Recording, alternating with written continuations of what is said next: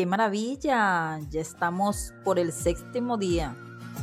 Espero estén aplicando día por día este reto de solo por hoy. No sabes lo gratificante que es cuando puedes superar todos esos obstáculos que no te dejan avanzar en la vida. Solo por hoy elimina los debería ser o estar haciendo. Acepta como eres y corrige con amor Deja de decir tanto debería, debería, debería, debería. Siempre lo estamos diciendo a nosotros mismos y a los demás.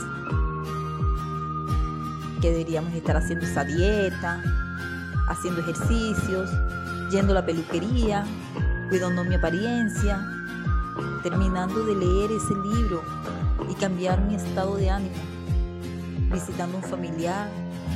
Muchos son los casos.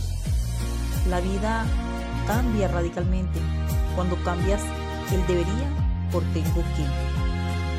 La pereza es tan destructiva como un cáncer.